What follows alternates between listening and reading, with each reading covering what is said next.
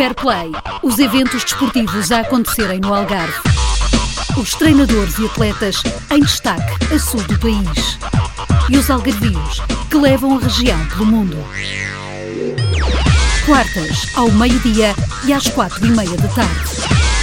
Fair Play, o desporto na tua rua. Com Rafael Duarte. Chegou do desporto com mais um Fair Play. Hoje damos-te novidades sobre a possibilidade da Fórmula 1 regressar ao Algarve e contamos-te tudo o que está a ser preparado para o MotoGP em abril. O Autódromo Internacional do Algarve pode receber a Fórmula 1 este ano. O circuito está em conversações para ocupar a vaga deixada pela Rússia no último fim de semana de setembro. As negociações estão numa fase muito inicial e em cima da mesa está Portugal, Alemanha, Itália e Turquia.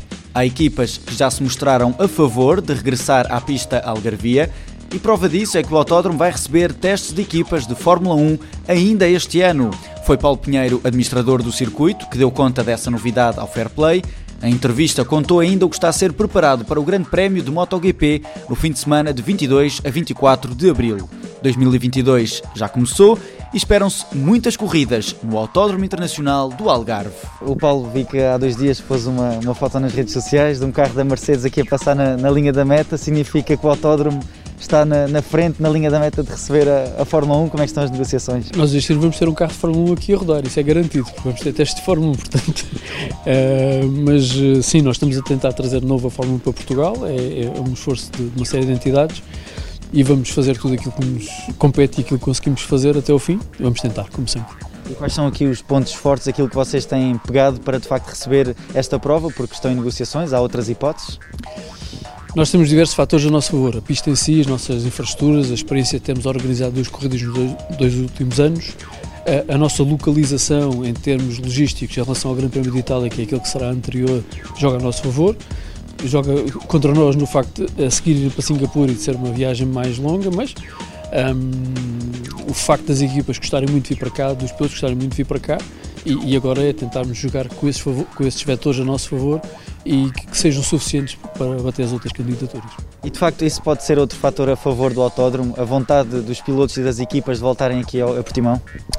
Ajuda sempre, não é? Ajuda sempre. Há, há fatores mais importantes que esse, mas é, é, preferível ter as equipas e os pilotos a querer vir do que o inverso. Nesse caso, de, de, das chamadas que nós já tivemos durante o fim de semana de algumas equipas, obviamente que é reconfortante, há alguns e-mails, saber que uh, já temos alguns chefes de equipa a querer vir para cá, portanto, joga a nosso favor e já há alguma pressão positiva nesse sentido.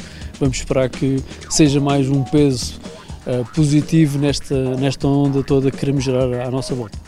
Mas podemos dizer que estamos aqui perante negociações bem avançadas ou ainda falta muita conversa pela frente? Não, ainda estamos numa fase preliminar das conversas connosco e com qualquer circuito, ainda é uma fase em que a situação do cancelamento do Grande Prémio da Rússia foi, foi feita agora nesta semana, infelizmente pelos piores motivos. Um, e agora acho que ainda é uma fase até o campeonato começar e até tudo estabilizar, não acredito que haja uma decisão no curto prazo algo que seria bom para o autódromo e também para a região. Estamos a falar do mês de setembro, é uma altura onde ainda é uma, uma época alta no, no Algarve, ainda é no verão, portanto seria também para Portugal um marco muito importante voltar a receber Fórmula 1 ainda para mais neste mês. Estamos a falar do último fim de semana de setembro, sim, portanto uma época que ainda temos um, um excelente clima no Algarve, temos os nossos hotéis, os nossos restaurantes, temos tudo. Seria uma excelente forma de acabar a época turística no Algarve. Um, sim, acho que teria um impacto económico gigante na nossa região, como sempre seria muito bom para todos nós e por isso estamos tão empenhados juntamente com, com as autoridades para que isso seja possível. Já está assegurado, é mais uma corrida de MotoGP. Como é que estão as expectativas e os preparativos para, para esta prova? Estão a correr bem, vamos ter o início do campeonato este fim de semana no Qatar. Eh, estamos motivadíssimos para fazer uma grande corrida, melhor ainda que o ano passado. Queremos muito ter uma casa cheia, agora que já não há limitações, ou esperamos que já não haja limitações nesse fim de semana de 24 de Abril, pela maneira como as coisas estão a evoluir em termos de Covid na, na nossa sociedade. Um, esperamos que o Miguel consiga voltar aos grandes resultados, tem trabalhado para isso, tem o talento para isso, tem a equipa à volta dele, portanto vai tudo correr bem de certeza absoluta e temos a certeza que o público português vai, vai aderir em força, juntamente com o público estrangeiro também. As vendas estão a correr a bom ritmo, já temos algumas bancadas cotadas, portanto acho que está tudo a conjugar-se no bom sentido e vai ser uma excelente forma de começar a época turística no Algarve. 24 de Abril é o kick-off e vamos fazer uma grande corrida para todos. E a verdade é que o ano passado tiveram aqui algumas novidades, por exemplo a roda gigante. Este ano, com esta prova, também têm preparadas algumas surpresas? Sim, nós este ano queremos ter aqui duas ou três uh, surpresas, duas ou três novidades. Vamos ter no fim de semana a seguir o DTM. Queremos fazer uma conjugação das duas corridas, porque é praticamente uma semana de velocidade. Primeiro MotoGP e a seguir DTM, que é a primeira vez que vamos ter. Vamos ter algumas demonstrações na cidade de Portimão, vamos ter algumas demonstrações aqui de coisas diferentes durante o fim de semana de MotoGP e durante o fim de semana de DTM. E sim, portanto, temos de ter sempre algo novo para o público para manter a chama viva, para que as pessoas queiram vir ver não só MotoGP, mas tudo aquilo novo que nós vamos trazendo ao longo dos anos. Para já também já, já sabemos aquilo que será 2022 no Autódromo, foi anunciado o uh, calendário, mas o que é que podemos fazer aqui uma vista geral destas provas que o Autódromo vai receber, como já referiu há essa novidade, mas há aqui muitos eventos para além de provas internacionais, também uh, festivais de, de carros, como o Algarve Festival, que costumam receber. Sim, nós este ano eh, vamos ter mais uma novidade além do tema, vamos ter também as finais mundiais Lamborghini, que é um, que é um evento enorme.